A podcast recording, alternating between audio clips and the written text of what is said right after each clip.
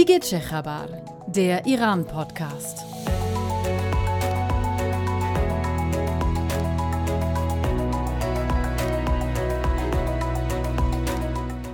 Hi, ich bin Stefanie Rode. Ich bin Adnan Tabatabai. Herzlich willkommen zum Iran-Podcast. Das hier ist die zweite Episode und die wird einen Ticken länger, weil wir nämlich dreist sind und einfach mal gedacht haben, wir gehen, wie alle anderen auch, mal in die Sommerpause. Nee, richtig. Also das, das Timing ist natürlich ein bisschen unverschämt, äh, nach zwei Episoden direkt mal irgendwie in den Urlaub zu gehen.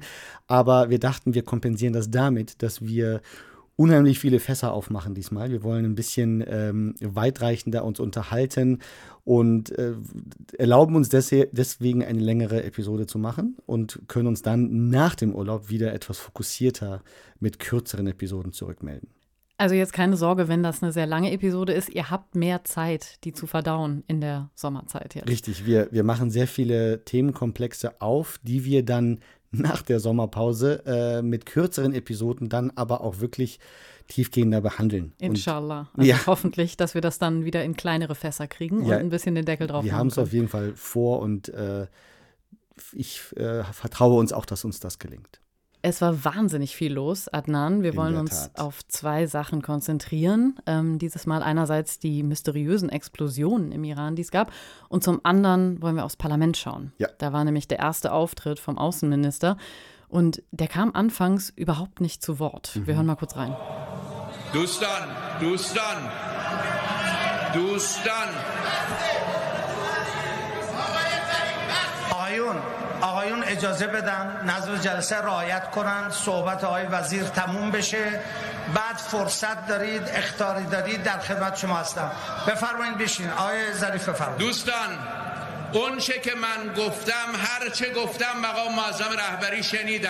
Wahnsinnige Stimmung im Parlament, um es so zu formulieren. Er kam nicht zu Wort. Er sagte immer wieder Dustan, Dustan, also Freunde, Freunde, mehr oder weniger darum bittend, dass er mal zu Wort kommt. Der, er wurde Lügner genannt. Jemand rief rein, Herr Sarif, es reicht. Also der sagte, Sarif, Bassedige. Und da musste der Parlamentssprecher Ralibov äh, dazwischen gehen und mal ein bisschen für Zucht und Ordnung sorgen, bevor Sarif dann wieder auch zu Wort kam. Also er hatte, ähm, er wurde quasi einbestellt, um sich mal zu erklären, wie die Situation um das Nuklearabkommen ist und ähm, hatte eine sehr, sehr taffe Zeit. Ja, weil man da sieht, dass jetzt das überwiegend konservative Parlament eben sich die Regierung vorknöpft und Absolut. mal gucken will, was die macht. Das wollen wir genauer angucken ähm, und wir wollen schauen, wie stabil das politische System eigentlich ist. Also was man daraus ableiten kann, weil wir uns vorgenommen haben, in diesem Podcast chronische Fragen oder Kernfragen des Iran zu behandeln. Und eine ist halt auch die, wie sich das System so lange hält mhm. und mit welchen Mechanismen das eigentlich immer weiterläuft. Zusammenspiel, das es gibt zwischen verschiedenen Gremien, jetzt in diesem Fall Parlament und Regierung oder Legislative und Exekutive, kann man entlang dieser Episode, die sich jetzt Sarif geben musste vom Parlament, eigentlich ganz schön diskutieren. Genau, aber zuerst wollen wir zum aktuellen Thema und das sind natürlich die Vorkommnisse von verschiedenen Störfällen, die gemeldet wurden innerhalb der vergangenen Wochen und da fallen einige besonders auf. Also es gab ja. ähm, im Kraftwerk in Tabriz ähm, einen Störvorfall, dann in verschiedenen Industrieanlagen, in einer Waffenfabrik, dann in einem Krankenhaus in Teheran einen Großbrand und, das ist vermutlich der bedeutendste Vorfall, ein Feuer in Natanz, ähm, also in der Urananreicherungsanlage, wo auch viele Zentrifugen gelagert sind. Ähm, und man geht davon aus, dass es vorher eine Explosion gab, die zu diesem Feuer geführt hat. Aber es ist tatsächlich sehr schwierig zu sagen, was genau passiert ist. Es ist unheimlich schwierig, weil natürlich all diese Vorkommnisse ähm, möglicherweise auch Unfälle gewesen sind oder Folgen von mangelhafter Wartung von Elektrizitätswerken oder eben äh, Krankenhäusern und ähm, die, die Gaskanister in einer Militäranlage bei Porcin. Aber leider ist auch wirklich denkbar, dass hier Sabotageakte durchgeführt sind. Und diese Frage wird momentan natürlich heftigst diskutiert. Aus Iran selbst hört man derzeit nur, dass diese Explosion in Natanz ein vom Ausland gesteuerte, eine vom Ausland gesteuerte Sabotageaktion war. es gab Medien, die haben gesagt, also ausländische Medien, äh, dass es ein Drohnenangriff der Israelis war. Aus Iran selbst heißt es eher, dass eine, ähm, eine Explosion auf der Anlage selbst physisch durch präsent, also Leute, die physisch präsent waren, dort herbeigeführt wurde. Äh, es bleibt unheimlich äh, mit Spannung äh, beladen, weil eben so etwas auch zu Vergeltungsschlägen führen kann. Und das macht es eben sehr gefährlich. Und gerade gibt es ja Hinweise darauf, dass es ein gezielter Cyberangriff war. Also weil man eben gesehen hat, dass es eine Änderung der Belastung in den Transformatoren dort gab, was ja. dazu geführt hat, dass dieses Feuer ausgebrochen ist. Und man denkt eben, dass mit einem bestimmten Computerprogramm dort möglicherweise diese Vorfälle dann erzeugt wurden. Ähm, die New York Times hat einen viel gelesenen, viel beachteten Artikel veröffentlicht. Und darin wird Israel verdächtigt Eben auch, weil man sagt, dass das ein Schaden war, der mit sehr hoher Sachkenntnis äh, verursacht wurde. Also man mhm. musste eigentlich wissen, was genau man da tut und dass das eben sehr gezielt diese Anlage in Natanz und einen bestimmten Teil davon ähm, getroffen hat. Also dass das nicht quasi zufällig einfach passiert sein kann, sondern dass jemand wusste, was er da tut. Und Israels Außenminister hat da sehr vieldeutig gesagt, wir ergreifen Maßnahmen, über die man nicht sprechen sollte. Ja. Und das ist natürlich interessant erstmal, dass man nicht ganz klar sagt, wir stecken nicht dahinter, sondern das offen lässt. Es wird weder geleugnet noch bestätigt sozusagen, genau. richtig? Eine Situation, die hochgefährlich ist. Denn natürlich, wenn wir uns jetzt vorstellen, dass man, und das sagen iranische Sicherheitskreise bereits, man wüsste, wer dahinter steckt. Und wenn natürlich ein israelischer Cyberangriff dahinter steckt, dann muss ich aber auch dazu sagen, wäre der Cyberangriff vielleicht global weniger gefährlich als ein Luftangriff, weil natürlich die Verletzung des iranischen Luftraums durch eine Drohne und eine wirkliche eine, ein, ein Bombenangriff, der dann auf die Anlage erfolgt, ganz andere Reaktionen im iranischen Militär hervorruft, die sagen, da muss jetzt wirklich auch sichtbar etwas hochgehen ähm, bei unserem Feind Israel oder aber bei Verbündeten in unserer Region, also israelischen Verbündeten in der Region. Bei einem Cyberangriff kann man natürlich sagen, gut, da ähm, muss man in ähnlicher Form vielleicht Vergeltung üben und da ähm, gibt es natürlich auch auf iranischer Seite eine Cyberforce, die solche Operationen durchführt.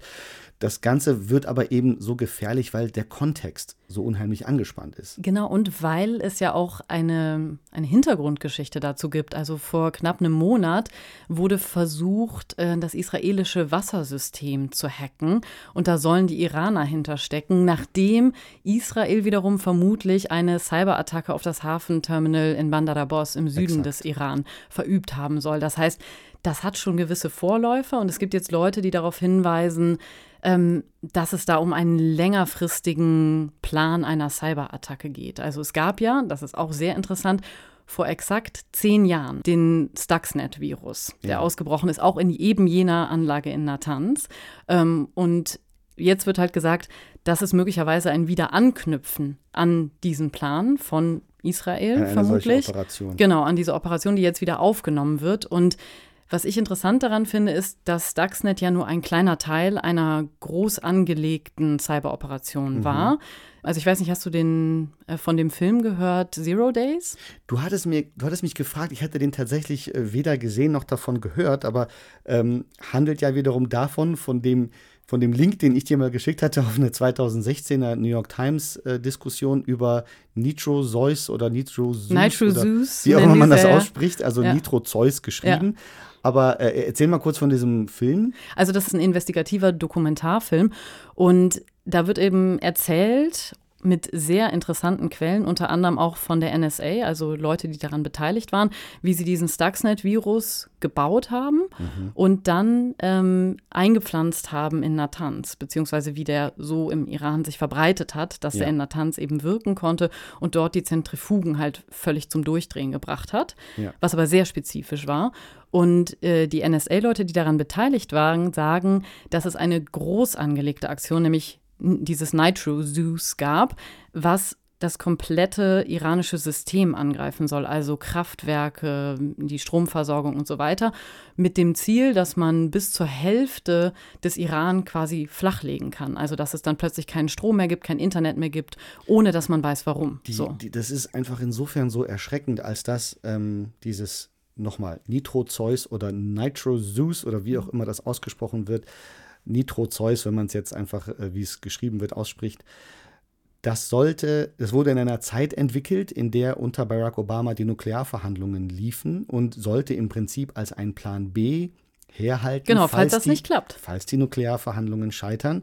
Und wir erleben ja jetzt momentan einen graduellen Komplettkollaps des Atomabkommens und dass dann der Plan ja nicht nur der ist, Irans Nuklearanlagen zu attackieren mit Cyberangriffen, sondern wirklich die Elektrizitätsinfrastruktur. Und Was das, ja teilweise gerade passiert ist, kann man argumentieren. Eben, genau, ne? man also es gab mehr als sechs schwere Vorfälle, ja, kann man sagen. Das ist ja kritische, das ist ja kritische Infrastruktur, die ist ganz gezielt ausgewählt worden, könnte man argumentieren. So ist es und das macht es, das macht es so gefährlich und man, man muss sich nur überlegen, äh, in einem Land mit über 80 Millionen Menschen, großer Hitze im Sommer, die eigenen Probleme, die es ohnehin schon gibt aufgrund der, des Klimawandels im, im Land selbst und der Energie, ähm, des Energieverbrauchs, wenn da jetzt kritische Strominfrastruktur lahmgelegt würde, ähm, das macht es unheimlich gefährlich. Und da ist die Sorge, dass Iran dem jetzt in irgendeiner Form natürlich dann auch wiederum vorgreifen will und dann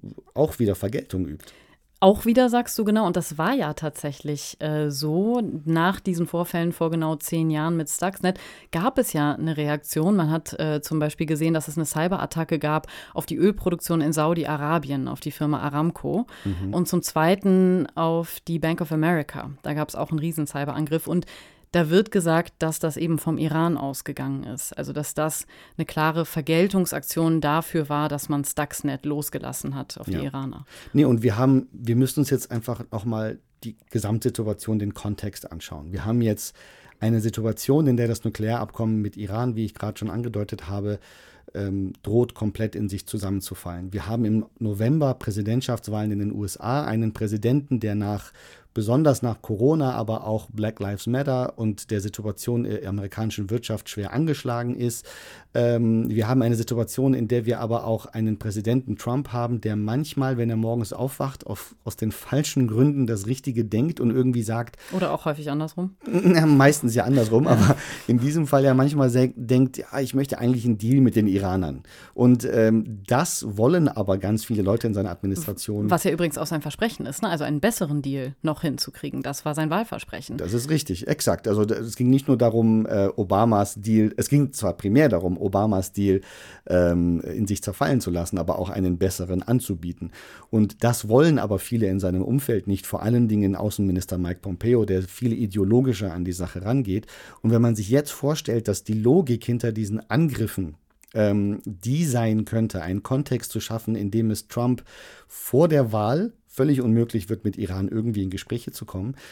Trump nach der Wahl aber dann auch erstmal einen Kontext vorfindet, in dem das überhaupt nicht möglich ist. Oder, ein anderer, aber ja. ein anderer Präsident. Dass irgendwie Joe Biden gewählt wird und der natürlich dann erstmal als damaliger Vize von Obama denkt, wir, wir lassen das Nuklearabkommen wieder aufleben. Auch das äh, soll unmöglich sein. Und das, das könnte eine hochexplosive Zeit in dem, im Spätsommer und Herbst bedeuten, vor der es mir ehrlich gesagt ein bisschen graut. Und ich hoffe, dass das, äh, dass das so nicht kommt. Lass uns noch mal ganz kurz aktuell darauf schauen, was das jetzt für den Iran bedeutet. Also ja. wie groß ist der Schaden? Weil man kann ja sagen, es gibt einen Schaden in Natanz an dieser Atomanlage ja. und da gibt es jetzt verschiedene Berechnungen, wie schwer das eigentlich ist. Also, dass manche sagen, die Entwicklung von der Nukleartechnologie wurde jetzt, sagen wir mal, um ein Jahr, das sind Schätzungen, bis zu zwei Jahre zurückgeworfen. Mhm. Aber es gibt ja auch einen politischen Schaden davon.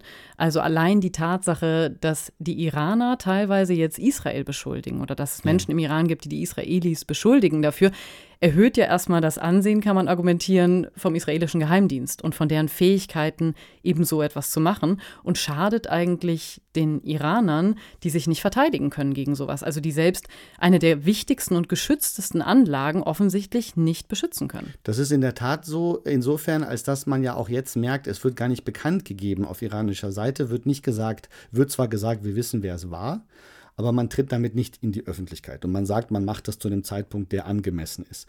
Das kann damit zu tun haben, dass man die eigene in Anführungsstrichen Verwundbarkeit nicht offenlegen will. Das kann auch damit zusammenhängen, dass keine Stimmung aufkommt im Land, die Vergeltung fordert, die man vielleicht auf in iranischer Führung im Moment nicht will, weil es zu gefährlich ist. Aber gleichzeitig hat der Sprecher des Außenministeriums ja schon angekündigt, wir werden Vergeltung üben, wenn es sich herausstellt, Gut, dass das, das muss er ja sagen. So, aber also da ist er ja dann im Handlungszwang. Er ist ne? im. Handlungszwang, aber solange man nicht weiß, wer, ist, wer es war, Kann man sich noch ein bisschen es, Zeit verschaffen, man meinst kann du? Es so, man kann ein bisschen Zeit kaufen und man kann sagen, die Leute werden sich jetzt alle, äh, die, die, die es hören müssen, werden sich jetzt schon ähm, ducken. Ähm, es ist aber auch natürlich, und das hast du gerade angesprochen, es führt dann jetzt dazu, dass man auf ein, vielleicht zwei Jahre zurückgeworfen wurde. Aber das wird dazu führen, dass man zukünftige Anlagen unterirdisch bauen wird, dass man mit einem viel noch größeren Eifer an die Produktionsstädte rangeht, die insgesamt in Fragen von nuklearer Sicherheit weltweit die Situation eher verschlechtern werden. Und es gibt diesen amerikanischen Nuklearforscher oder Nuklearexperten Mark Fitzpatrick, der auch eigentlich deutlich gemacht hat, das Nuklearabkommen hatte eigentlich wesentlich sicherer gestellt, dass das iranische Nuklearprogramm kein Waffenprogramm wird, auf eine viel längere Zeit hin, als jetzt zum Beispiel dieser Zwischenfall, der natürlich dazu führen kann, dass Argumente in Iran zu sagen, wir müssen uns schützen, indem wir wirklich Nuklearwaffen entwickeln, natürlich jetzt Auftrieb bekommen. Und wenn man in die Vergangenheit schaut, dann belegen das ja die Statistiken. Also, dass durch den Stuxnet-Angriff natürlich erstmal die Zentrifugenkapazität ein bisschen runtergefahren wurde und danach aber massiv nach oben gegangen ist. Eben Richtig. auch als Signal im Sinne von jetzt erst recht. Und das ist eben, das steht das jetzt ist, auch zu befürchten. Das ist so fatal und das muss ich jetzt mal tatsächlich sagen, es macht mich ein Stück weit fertig, wie leichtfertig ähm, hier eine diplomatische Errungenschaft, die wirklich mit allen Non-Proliferations- oder beziehungsweise Nicht-Verbreitungsexperten bei Fragen von nuklearer Sicherheit, alle haben gesagt, das ist der richtige Weg, um der möglichen Gefahr einer atomwaffenbewaffneten oder beziehungsweise eines Nicht alle, aber die meisten haben das so empfunden. Genau, also der Großteil hat gesagt, das war der richtige Weg. Und ähm, jetzt, jetzt läuft man auf eine Situation hin, die unfassbar gefährlich ist. Und zumal, das ist ja auch noch ein systemischer Faktor, es gibt keine Regulierung von Cyberwaffen, also von diesen Viren, die da irgendwo eingebracht werden, programmiert werden. Das heißt, hier hat man eigentlich einen wilden Westen. Also jeder macht, was er will. niemand, niemand ist verantwortlich für irgendwas. Bei Atomwaffen oder so wusste man immerhin, ach, die bauen die oder die haben die schon und dann müssen wir Verträge schaffen, um das einzudämmen. Also dass wir da eine Und Kontrolle macht, drüber ja, haben. Das macht es auch so gefährlich, weil es natürlich überhaupt nicht eine, ein, wie soll ich sagen, eine Art Kodex gibt, welchen Cyberangriff man mit welchem Cybergegenangriff ähm, verhältnismäßig ver vergelten kann.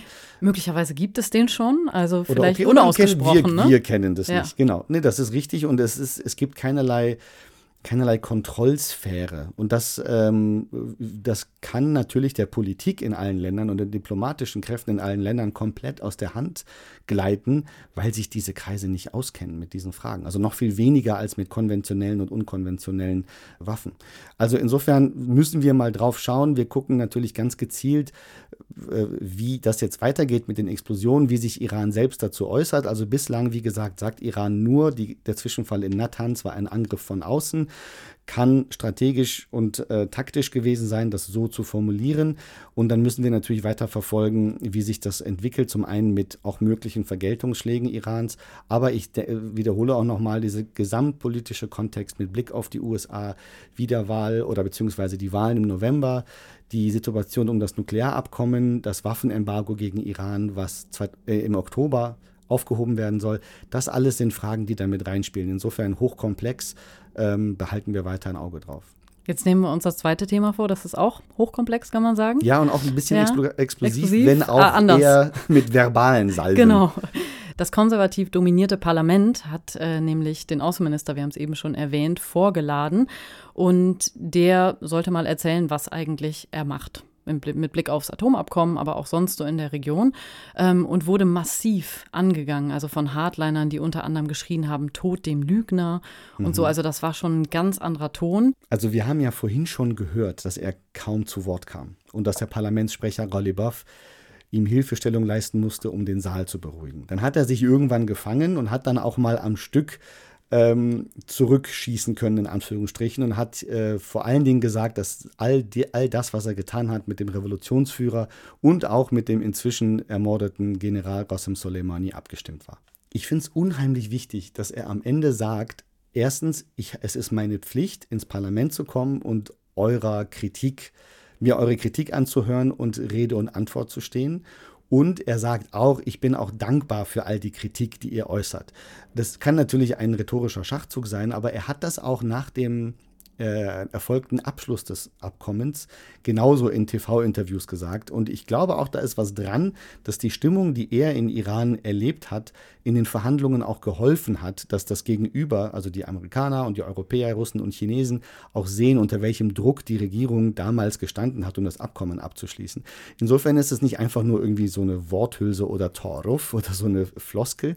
Ähm, und äh, er hat sich gefangen und natürlich bleibt aber trotzdem dann die Kritik daran, dass er sich hinter dem Revolutionsführer versteckt, dass er sich hinter dem Namen von General Soleimani versteckt und nicht wirklich argumentativ dem Parlament überzeugend erklärt hat, wie da der Status eigentlich und ist. Und was ich auch interessant fand, er hat gesagt, wir sitzen alle im gleichen Boot. Wir hören mal kurz rein.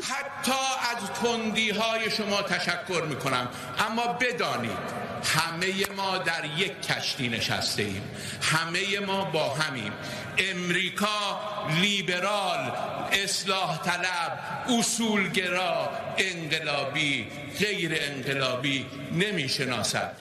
Wir sitzen alle im selben Boot. Ja. So, und ähm, hat darauf verwiesen, die Amerikaner unterscheiden nicht hier zwischen verschiedenen Fraktionen mhm. bei uns, dass es Konservative und Hardliner und irgendwie Reformer und so weiter gibt. Das interessiert die nicht. Ja. Die interessiert nur, ob wir geeint sind oder nicht. Ja. Und das sind wir gerade nicht und das ist das Problem. Und das ist so, das, das war die Message. Genau. genau, das ist unheimlich wichtig in, in der Form, als dass er dann natürlich den Leuten sagt, ist ja schön und gut, dass wir in der Sache unterschiedlicher Meinungen sind, aber wir müssen hier gerade mal den, den Laden zusammenhalten. Mhm. Und ähm, das Parlament Parlament, du hattest es schon erwähnt, ist jetzt äh, mehrheitlich mit konservativen Parlamentariern bestückt, sagen wir, das mal das, sagen wir das mal so, und äh, hat sich die Regierung vorgeknöpft und hat jetzt auch vor den Präsidenten, also Hassan Rouhani, vorzuladen und genauso unters Kreuzfeuer, ins Kreuzfeuer zu nehmen. Und das wäre dann ja, wenn ich richtig gezählt habe, schon der dritte. Ne? Also am Anfang wurde ja der Informations- und Kommunikationsminister richtig, vorgeladen. Haben wir ja letztes Mal drüber gesprochen. Genau, der möglicherweise auch Ambitionen hat, nächstes Jahr bei der Präsidentschaft ähm, zu kandidieren, für die Präsidentschaft zu kandidieren.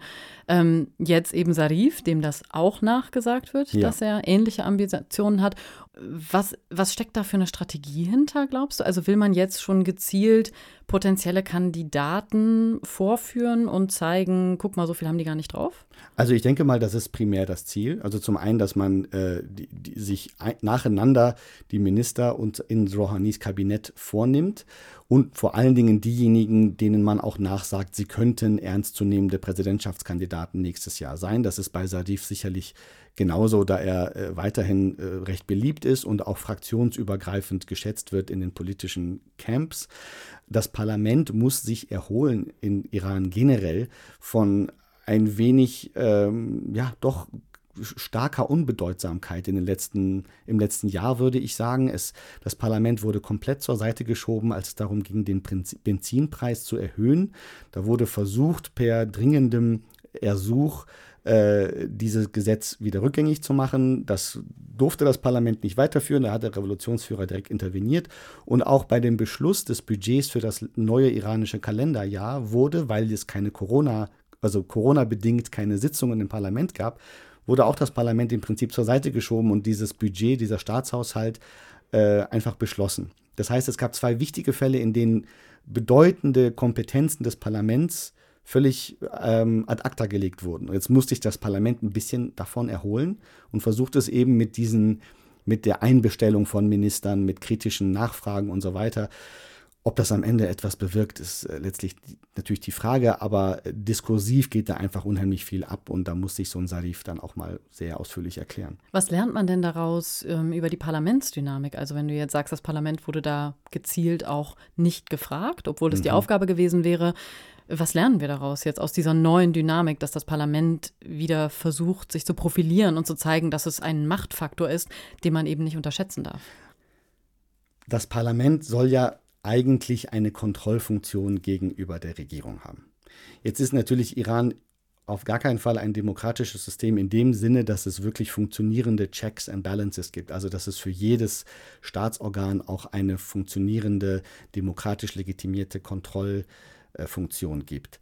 Ähm, dennoch soll das Parlament äh, die Regierungsarbeit kritisch äh, betrachten und muss sich jetzt, wie gerade schon angedeutet, dahingehend erholen, als dass es davon irgendwie auch mal jetzt Gebrauch macht und auch gegenüber anderen Staatsorganen und auch gegenüber dem Revolutionsführer und gegenüber anderen Institutionen der Islamischen Republik deutlich macht, hey, wir sind noch wer. Erst recht diejenigen, die gerade frisch im Februar und März Einzug erhalten haben in das Parlament. Und da kann man fragen, sind die tatsächlich wer? Also könnt ihr argumentieren und sagen, das Parlament, ins Parlament kommen auch nur Leute, die vorher ausgewählt wurden. Also bei der mhm. Wahl wird immer, sucht der Wächterrat sich bestimmte Leute aus, die kandidieren dürfen und viele fallen halt raus. Die ja. kommen gar nicht rein. Und dann gibt es den Wächterrat in anderer Funktion und zwar, wenn Gesetze verabschiedet werden, hat der Wächterrat ein Vetorecht. Ja. So, also kann im Zweifel sagen, als zweite Kammer, nee, das möchten wir so nicht. Und dann gibt es Streit darüber. Das heißt, die Frage, ist das Parlament überhaupt so stark oder macht es jetzt nur einen auf, guck mal, wir haben starke Muckis und schreien euch an, aber de facto können wir gar nicht so viel ausrichten? Also das hat in der Tat ähm, Phasen gegeben in den letzten 40 Jahren, wo die Rolle des Parlaments bedeutender war als sozusagen die Budgetkontrollfunktion gegenüber dem der gegenüber der Exekutive, gegenüber der Regierung wirklich bedeutender durchgeführt wurde. Ähm, in der Zeit, in der, wie du schon gerade besprochen hast, Gesetzesentwürfe an den Wächterrat gehen, der Wächterrat das dann wieder zurückschickt, das ist kein klassisches Veto in dem Sinne, aber man kann einen, einen Gesetzgebungsprozess stark beeinträchtigen und wenn sich dann Parlament und Wächterrat nach zwei, drei Runden der Überarbeitung des Gesetzes nicht einig werden, kommt dann der Schlichtungsrat zum, in Erscheinung, ähm, eine Art permanenter Untersuchungs- oder Vermittlungsausschuss, der aber natürlich überhaupt nicht demokratisch legitimiert, sondern vollständig vom Revolutionsführer ernannt wurde. Das heißt, selbst bei der Gesetzgebungsfunktion, die das Parlament hat, eigentlich das Kernstück der Legislative, gibt es sehr viele Einflussmöglichkeiten. Und eben auch bei der Frage, wer im Parlament sitzt können auch Leute aus, äh, ausgegrenzt werden. Und die Frage, die dabei immer steht äh, oder die dabei immer aufkommt, ist, wie ist die gesamtpolitische Lage im, im Land und inwiefern kann das Zwischenspiel zwischen Regierung und Parlament dazu führen, dass im Zweifel bessere Politik gemacht wird. Und dieses Zwischenspiel ist dann am Ende das, was die Bedeutung eines Parlaments ausmacht. Allein für sich stehend ist das Parlament in Iran wirklich sehr schwach auf der Brust. Ja, und da muss man ja vielleicht auch den Kontext mal betrachten, also den Blick ein bisschen weiten ähm, und schauen auf die verschiedenen rivalisierenden Machtzentren. Und da sagen ja sehr viele Leute, äh, die blockieren sich gegenseitig. Also das ist eigentlich mhm. ein, ein, ein eine Situation der totalen Dysfunktionalität, wo die Machtzentren gegeneinander kämpfen und genau nicht das passiert, was passieren sollte, nämlich dass gute Gesetze gemacht werden für Leute, die davon profitieren. Ich habe ja tatsächlich diese Checks and Balances angedeutet also und, und möchte nochmal deutlich machen, es geht nicht darum zu sagen, dass es genau dieselben ähm, Machtbalance-Mechanismen gibt, die es in einer funktionierenden Demokratie gibt. Iran ist und bleibt ein autoritäres Land, selbst wenn es Teile von Republikanismus gibt und dann wiederum Theokratie. Naja, wobei da würde ich ja immer sagen, das ist Theokratie hinter republikanischen Fassaden. Also man hat so ein paar Institutionen wie das Parlament beispielsweise und den Präsidenten, die offiziell vom Volk gewählt werden, aber du hast überall den Durchgriff des Wächterrats, der immer selektiert und schaut, wer darf da überhaupt ran. Das heißt, ich würde sagen, das ist eine Fassade, eine republikanische ich glaube, das macht es dann eben autoritär. Also, dass du diese Gremien hast, die der Staatsführung zu wichtig sind, als dass sie die jetzt zum Beispiel dann auch komplett außer Acht lassen würden oder als dass sie dann immer, immer stärker einschränken, wer kandidieren kann. Also die, vor allen Dingen die letzten Präsidentschaftswahlen, die wir in den letzten zehn Jahren, also ich würde sagen mindestens seit 2009, die Präsidentschaftswahlen 2009, 13, 17 waren unheimlich lebendig, obwohl im Vorfeld viele Leute disqualifiziert wurden. Da ist also immer noch eine eine Restdiversität im, in diesem Spektrum des äh, Republikanismus, des politischen Systems. Aber, und da gebe ich dir recht, es gibt diesen Zugriff theokratisch legitimierter Institutionen, die am Ende eben doch die Islamische Republik zu einem autoritär regierten Land macht.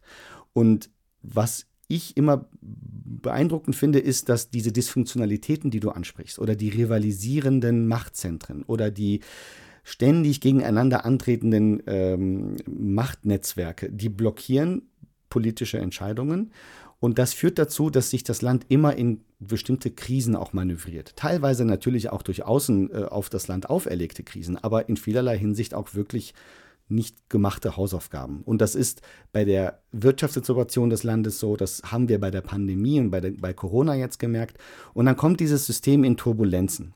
Und ich denke dann immer an so ein, wenn ich im Flugzeug sitze und das Flugzeug fliegt durch Turbulenzen, was mich generell immer sehr nervös macht, obwohl das das eigentlich nicht sollte, ähm, sieht man immer, wie die Flügel mitschwingen, also die, die, die wackeln regelrecht. Und ähm, mir hat mal ein Pilot erklärt, dass das ist sozusagen funktionierende Flexibilität der Flügel, damit sie eben nicht abbrechen.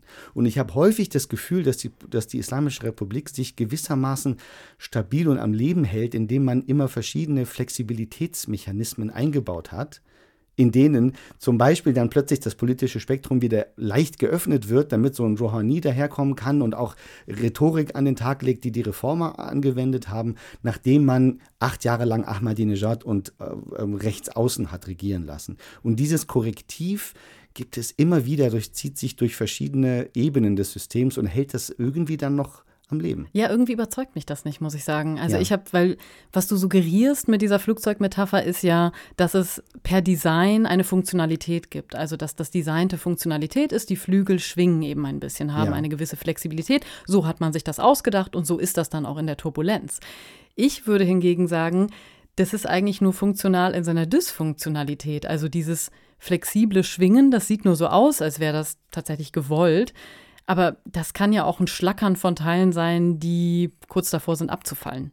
So, Aber also lass uns mal in der Mitte vielleicht treffen. Ja. Also äh, ich gebe dir recht, dass das jetzt alles nicht so komplett daher designt ähm, sein kann. Aber es kann doch sein, dass die Dysfunktionalitäten, die du ansprichst, die, die, die ich ja auch sehe, die führen eben erst dazu, dass dieses Flugzeug in Turbulenzen reinfliegt. Sonst Ja, aber ich würde sagen, es war schon passieren. immer in Turbulenzen, weil es nicht richtig fliegen kann. Also es gibt nicht die guten Zeiten und dann gibt es irgendwie turbulente Zeiten, Ja. so, oh, wir müssen mal zehn Minuten durch ein Gewitter und danach wird es aber wieder nett, Leute. Das passiert ja nicht. Sondern eigentlich seit dem Start der Islamischen Republik kann man jetzt ein bisschen radikal argumentieren. Ich mache das einfach mal, Ja. dass das eigentlich durchaus die ganze Zeit turbulent war. Also es gab gar nicht den schönen, geschmeidigen Flug, wo man dachte, ach, die Flügel funktionieren und es passt alles zusammen. Gut, dem, dem würde ich jetzt, also gut, wenn wir jetzt quasi mal 40 Jahre Revue passieren lassen. So in zwei Minuten. Ja. in weniger als einer Minute. Ähm, wenn wir 40 Jahre Revue passieren lassen, dann haben wir natürlich dann erstmal, klar, die Revolution. Dann dieser achtjährige Krieg. Jetzt machst du das ernsthaft. Dann sind, nee, wir sind dann wirklich am Ende der 80er. Ja. Und dann gibt es eine Phase, in der es halbwegs ruhiger wird. Mit diese Rafsanjani meinst du? Wiederaufbau. Und das ist jetzt gar nicht, ich will das gar nicht so festmachen an Personen und an Ja. Präsidenten, aber es gab dann eine Phase, in der dieser Wiederaufbau nach dem Krieg. Und äh, das entwickelte sich, daraus entwickelte sich ja dann irgendwann diese ernstzunehmende Reformbewegung, die Ende der 90er auch wirklich die Idee hatte von Demokratisierung und politischer Liberalisierung. Und aber auch da gab es dann diese Dysfunktionalitäten, von denen du sprichst, weil der stärkste Widerstand dagegen ja aus dem Land selber herauskam, gegen diese Reformtendenzen, ja. gegen diese Und die äh, Angst, dass Öffnung. man sich ähm, auch auf gewisse Weise ausliefert, also wirtschaftlich ausliefert und so, dass man schon dachte, man will die Sachen beieinander halten. Man also will die Sachen beieinander Land, halten. ja. Man kann jetzt keinen, ähm, die, all die Militärkräfte, die den Krieg gekämpft haben, sind jetzt immer noch da und wollen jetzt Einzug in die Wirtschaft. Aber die Reformbewegung möchte eher einen freien Markt mit Mhm. ausländischen Investitionen. Und dann gab es quasi den, den Backlash, die komplette, ähm, den kompletten Rückschlag. Und dann tat noch die Präsidentschaft von, von George W. Bush sein, sein Übriges. Und es kam plötzlich irgendwann dann zur, zur Ahmadinejad-Präsidentschaft 2005. Acht radikale Jahre rechts außen. Und dann sollte es sich ja wieder ein bisschen beruhigen. Und es gab diese Idee mit Hassan Rouhani dann äh, an der Spitze zur zum Nuklearabkommen, zu dem Weg, dass man jetzt einen Weg findet, ähm, sich mit dem Westen zu arrangieren. Das Nukleardossier war dann das angenehme, der angenehme Vorgang, mit dem man das hätte beiführen können. Und dann schien es für zwei, drei Jahre auch wieder in die richtige Richtung zu gehen. Aber nur von außen betrachtet. Also im Land gab es total viel Widerstand auch gegen ihn, bei den Konservativen und den Hardlinern. Gut, aber die waren im politischen Abseits. Ja. Es gab den Widerstand, da hast du vollkommen recht. Und es ist, glaube ich, auch zu keinem Zeitpunkt dieser 40 Jahre gab es geradlinige Politik. Insofern muss ich dir da natürlich recht geben und würde dir auch überhaupt nicht widersprechen wollen, dass es nie diese geradlinige, gestreamte. Dieser schöne, entspannte Flug einfach, wo, wo man weiß, ach, es ist jetzt irgendwie nett, man kann aus dem Fenster gucken. Und Gut, aber ich meine, da würde ich dir dann entgegnen, so. das ist ja dann auch gefährlich, wenn du ein Land siehst, wo alles geschmeidig, das kann dann auch nicht wirklich, dann gibt's kein, gäbe es ja keinen Widerstand und das wäre dann alles monolithisch irgendwie in eine Richtung. Aber das Bild, was du, was du verwendest, verstehe ich und will das auch überhaupt gar nicht jetzt negieren, dass diese, dass die Krisen ständig gekommen sind und dass die Krisen natürlich nicht immer nur was zu tun hatten mit, mit, mit dem Westen und dass der Westen irgendwie das Land nicht hat so gedeihen lassen, wie es will, sondern dass die internen Machtkämpfe dazu geführt haben, dass sich das Land in eine schwierige Situation manövriert hat. Und ich sehe einfach in den vergangenen vier Dekaden inzwischen immer diese Kurskorrektur ein Stück weit, die gar nicht so sehr, und das möchte ich auch überhaupt nicht darin klingen lassen, dass es dann immer den Menschen auch wieder gut ging. Es ging aber immer darum, dass, dass es Auswege gab, wie sich das System dann politisch erhalten konnte, auch mit wirtschaftlichen ähm, äh, Neuorientierungen. Jetzt gibt es die Diskussion um China, die werden wir in einer nächsten Episode komplett ausbreiten. Ähm, und diese Kurskorrekturen sind für mich das, was ich mit der Flexibilität von Flügeln und wieder zurück zu diesem Bild zu kommen meine.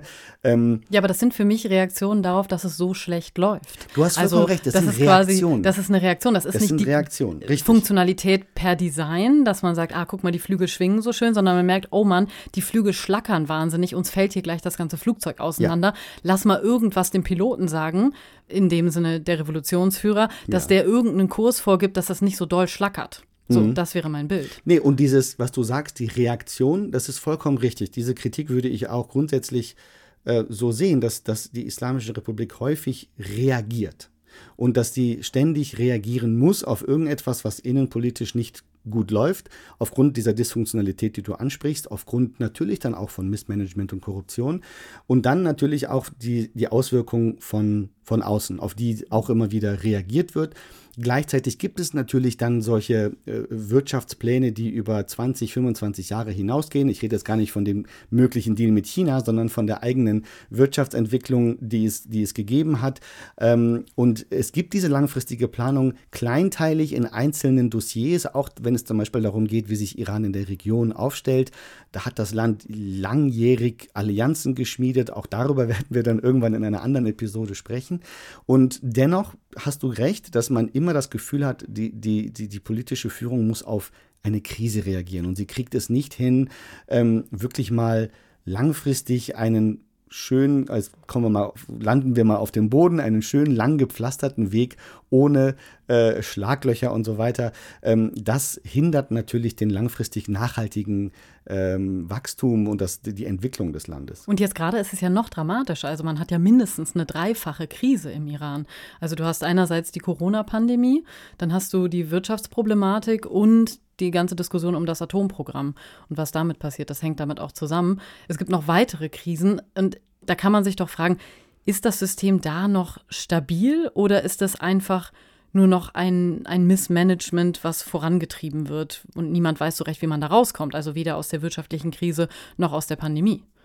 Ich glaube, dass wir zumindest wenn wir uns die Bewältigung dieser Krisen ansehen, also wenn jetzt zum Beispiel der Internationale Währungsfonds Voraussagen macht für die kommenden ähm, wirtschaftlichen oder für die kommenden Jahre und das, die iranische Wirtschaft, dann wird man jetzt sehen, dass es irgendwie zwei Jahre des, des negativen Wirtschaftswachstums gibt und dann im dritten Jahr wieder leichtes Wachstum. Also das ist dann aber in wirklich niedrigen, niedrigen Prozentzahlen, äh, die uns auch ein Ökonom erklären muss.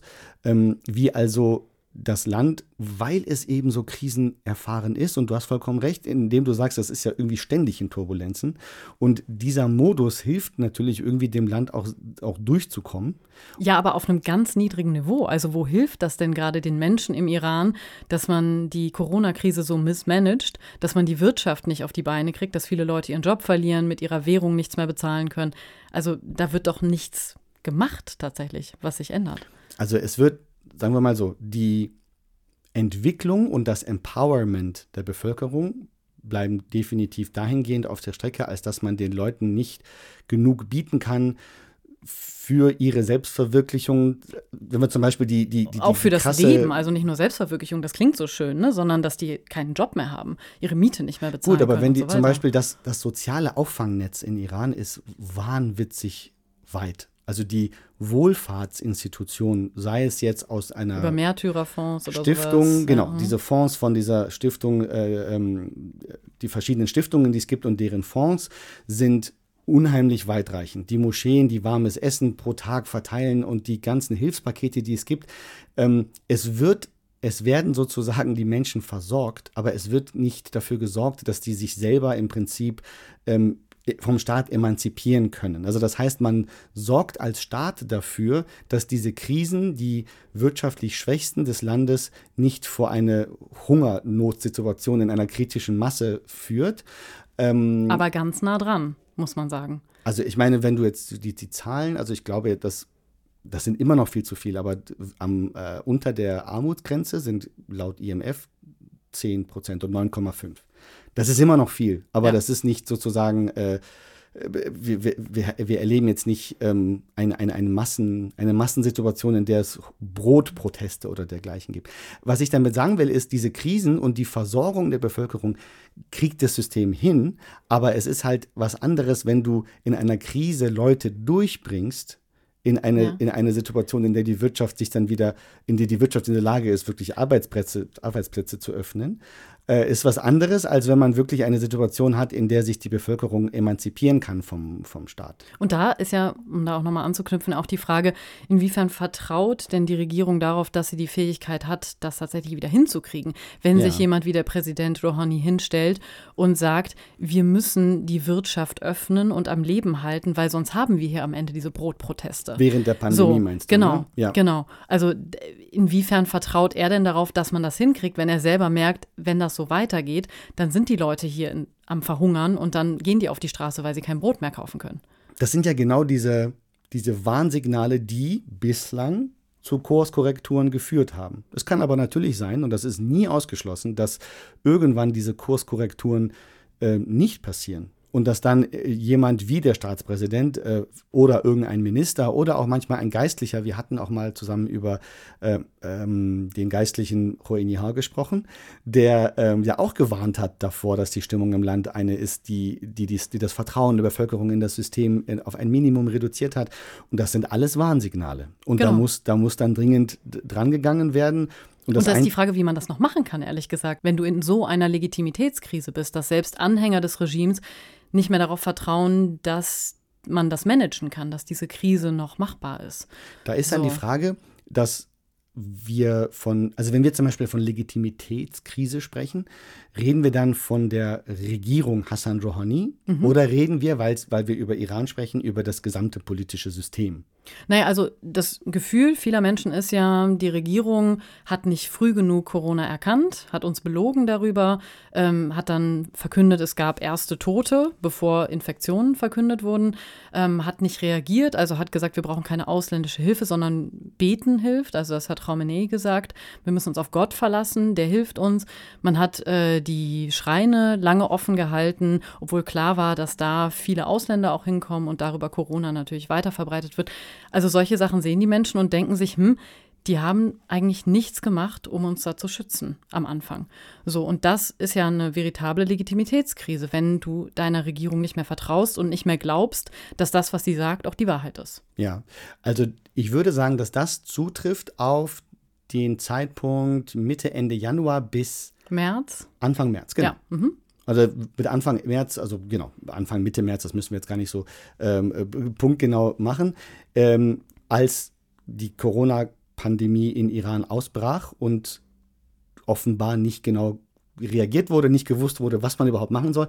Was danach passiert ist, hat dann natürlich, war viel zu spät, wie bei vielen Sachen, man war schon in den Turbulenzen drin, aber dann wurden ja all diese Maßnahmen zum, zumindest ein Stück weit, wie es die Wirtschaft erlaubt, tatsächlich umgesetzt. Du meinst, ob dass es so einen Koordinationsrat gab, der mit allen. Gut, es gab dann, es gab du? dann ein Kommiss eine Kommission, wurde einberufen, eine nationale Kommission für die äh, Bekämpfung von Corona, wenn man das jetzt so übersetzen will. Ähm, und äh, bis das passiert ist, bis sich dann alle, alle Staatsorgane dann auch koordiniert haben, von Ministerien bis hin zu äh, Wirtschaftsinstitutionen und auch der Sicherheits- und Militärapparat, das hat tatsächlich dann seine sechs, sieben Wochen gedauert. Und dann würde ich quasi dem entgegnen und sagen, wo außer in Deutschland und in anderen Ländern hat es nicht genauso lang gedauert. Das macht es überhaupt nicht besser. Nee, es ist so ein bisschen Whataboutism. So. Das kann man auch Whataboutism nennen, aber das ist auch so ein Stück weit, das ist dann universell und hat auch dann damit zu tun, wie die iranische Bevölkerung ihre Elite sieht, die am Anfang natürlich war, gab es nur China und Corona und dann plötzlich gab es auch Iran und Corona. Und dann war es plötzlich nur diese beiden Länder und da gab es den, diesen, der Fokus auf die Regierung, in was für eine Situation habt ihr uns hier gerade gebracht, noch viel drastischer, als es der jetzt in den vergangenen paar Wochen und Monaten gewesen ist, weil das ja ein globales Phänomen ist und dass die Situation in Iran entlang des April und Mai unter Kontrolle schien, bis dann, und du hast es angesprochen, die Wirtschaftssituation den Präsidenten dazu gedrängt hat zu sagen, wir können uns keinen Lockdown mehr leisten, wir müssen jetzt die Geschäfte und alles Mögliche wieder langsam öffnen, Universitäten ähm, etc. Und das führt jetzt augenblicklich zu der zweiten Welle äh, im Prinzip, die wieder hohe Infektionszahlen und auch hohe äh, Todeszahlen ähm, her hervorruft. Und das bringt natürlich die Frage mit sich, wie kommt das Land aus dieser Krise wieder raus? Wer ist quasi zumindest im Narrativ oder aber auch in der Wahrnehmung der Gewinner, der diese Krise überwunden hat. Und genau das finde ich schon schwierig, also diese ja. Frage so zu stellen, weil man sieht ja, dass es hier wieder diese Machtzentren gibt, die miteinander darum ringen, die effizienteste Lösung gefunden zu haben für Corona. Also die Militärs beispielsweise, die versuchen eben selbst Aktionen zu starten, äh, wie Krankenhäuser bauen oder so weiter. Da haben wir ja. vorher drüber geredet. Und damit sich profilieren wollen. Also gegen andere auch, im ja. Zweifel gegen die Regierung, die dann nicht so viel gemacht hat. Und also Weil der Regierung dann, das ist ja auch das Dramatische dabei, die Regierung fehlt, fehlen die Ressourcen. Ähm, die, Staats, die Staatseinnahmen sind drastisch reduziert um jetzt zum Beispiel einen, einen Topf für diejenigen äh, Wirtschaftsbranchen, die unter der Pandemie am stärksten leiden. Dafür hat man einfach nicht die Mittel, man hat auch nicht die Manpower und der Militärapparat hat beides. Der Militärapparat kann sagen, Herr, Herr Rouhani, wir empfehlen Ihnen komplett Curfew, komplett Ausgangssperre, wir versorgen die Leute dann schon. Und die haben dann im Prinzip die Möglichkeit, ihre ihre Soldaten und Truppen und Freiwilligen loszuschicken. Das haben die ja zum Teil auch gemacht, die dann wirklich in die Häuser gegangen sind und äh, zum Teil die geholfen haben, alles zu desinfizieren, aber dann irgendwie auch ein Essenspaket vorbeigebracht haben. So profiliert sich dann plötzlich das Militär gegenüber einer zivilen Regierung, die nicht imstande ist, hier diese Situation zu lösen und den Leuten entweder vor Hungersnöte aussetzen muss oder aber vor, einer, vor einem tödlichen Virus. Und da erlebt man ganz drastisch natürlich diese Machtkämpfe, ähm, die es innerhalb der Islamischen Republik gibt, die eine Early Response oder eine schnelle Reaktion auf eine sich anbahnende Krise eben total verlangsamen. Und da schauen wir auch in den nächsten Folgen weiter drauf, unter anderem, was das für die Wirtschaft bedeutet. Wollen wir weiter darüber diskutieren. Ja, denn das ist noch lange, der Ausgang ist noch wirklich, äh, das geht noch in die Verlängerung leider. Und da müssen wir mal schauen, wie, wie sich das dann auflöst. Alter, wir haben die Leute jetzt ziemlich voll gequatscht, habe ich das Gefühl. Das ist schon, mit, wir haben ordentlich hier so harten, harte Themen irgendwie. Lass mal was Leckeres machen am Ende noch. Ähm, unser Follow-Day. Zeit für unser Follow-Day. Genau, unser Dessert, was wir servieren wollen, das hast du heute mitgebracht. Ja, ähm, denn es gibt tatsächlich, was wir ja gesagt haben, es passieren manchmal äh, lokal sehr schöne, sehr wichtige Dinge, die ähm, aber eben so lokal sind, dass sie es weder in die staatlichen Medien schaffen und noch viel weniger irgendwie im Ausland wahrgenommen werden. Und da gibt es jetzt diese Geschichte aus ähm, Sardasht. پارک جنگلی آشتی مشرف به شهر سردشته این دوچرخه ها و این مردمی که اینجا نشستن قرار یک برنامه ای رو کلید بزنن که سرمنشه نجات بلوط های زاگرسیه Also wir haben jetzt von Sadra Muhaqiq, einem iranischen Journalisten. Der hat ähm, eine Geschichte erzählt aus Sardasht im Alborsgebirge, wo es um Naturschützer ge äh, geht, die ein ähm, bestimmtes Ge Gebirgsgebiet immer abwa abwandern, wenn man so will, um zu schauen, ob alles ähm, erhalten bleibt, ob, da, äh, ob alles sauber ist, ob die Pflanzenwelt und die Naturwelt dort so wächst und gedeiht, wie sie soll. Und es gab die Idee, dass diese Naturranger ähm, ihre Arbeit viel besser machen könnten, wenn sie mobiler unterwegs wären. Nun haben sich die lokalen Behörden überhaupt nicht darum gekümmert, genauso wenig irgendwie ähm, staatliche Institutionen, die es in den Kommunen gibt. Und dann gab es einen Spendenaufruf und knapp 10.000 Leute aus dem gesamten Land haben Geld gespendet, dass es 30 E-Bikes gibt, mit denen jetzt diese zum Teil sehr sympathisch daherkommenden Naturschützer durch dieses Gebirgsgebiet radeln können, leise, nachhaltig und ohne die Natur zu stören. Und das sind so ganz kleine Beispiele davon, wie äh, Grassroots-Aktivismus ähm, zum Erhalt der Umwelt auch wirklich dann noch tatsächlich funktioniert. Und das finde ich äh, sehr, eine sehr vielversprechende kleine Story. Ja, auf jeden Fall eine spannende Sache, auch weil man sieht, dass dort ein Bewusstsein zumindest auf lokaler Ebene wächst für den Naturschutz mhm. und dass mhm. da Leute auch bereit sind, Geld zu investieren. Jetzt nicht viel, aber trotzdem in diese E-Bikes, das ist cool. Ja. Äh, aber jetzt mal ehrlich, die Musik, die klang gerade schon so ein bisschen süß, oder? Also ich hatte das Gefühl, das war so ein bisschen fast so wie in einem, in einem Comic oder so. also du meinst, es ist so ein bisschen verniedlichend? Ja, oder? total. Ja, ja, jetzt wo du es sagst, ich. Hast du es nicht so empfunden? Ich fürchte, ich werde es jetzt immer so empfinden, wenn ich das Video sehe, weil ah, du sagst. ruiniert. Sorry. Aber nee, Wie oft guckst du dir das an? Ja, nee, das, der, der, Punkt ist, solche Videos ja. werden in Iran häufig mit genau so einer Musik mhm. unterlegt. Und ich glaube, das hat auch ein bisschen was mit so einer unterschiedlichen Empfindung von so einer Melodie zu tun. Du denkst wahrscheinlich jetzt irgendwie an so ein lustiges Video, wo eine, wo eine Ente den Teich runterplumpst. Ja, was so ein bisschen für Kinder möglicherweise ist und so mhm. verniedlichend, lustig, süß daherkommt. Und jetzt nicht wie eine ernsthafte Spendenaktion für ein sinnvolles für ein sehr wertvolles, Vorhaben. Ja. ja. Nee, aber also ich glaube, dass das so nicht wahrgenommen wird, aber ähm, das ist in der Tat interessant, dass du das so, so wahrnimmst. Ähm, können wir mal gucken, was unsere Zuhörerinnen und Zuhörer sich so. Die Unterschiedlichkeit der Wahrnehmung. Ja, ob, ob die das, das auch ja. so wahrnehmen. Aber ich, ich finde, das passt irgendwie zu der ganzen Geschichte. Die Erzählstimme von, von Sadra ist auch immer wieder, immer wieder ganz, äh, ganz nett. Insofern, ich glaube, das ist wirklich, damit das Ganze süß verpackt daherkommt, dann gab es auch diese Musik dazu. Damit sind wir jetzt schon am Ende. Ich danke dir sehr, Adnan. Ja, ich danke dir, gemacht. Steffi. War eine längere Sendung heute, aber wir hatten auch wirklich viel. Holz, was wir bearbeiten mussten. In der Tat. In Und der müssen Tat. auch noch mehr ran, habe ich das Gefühl. Machen wir. Machen wir. Dank dir. Ciao.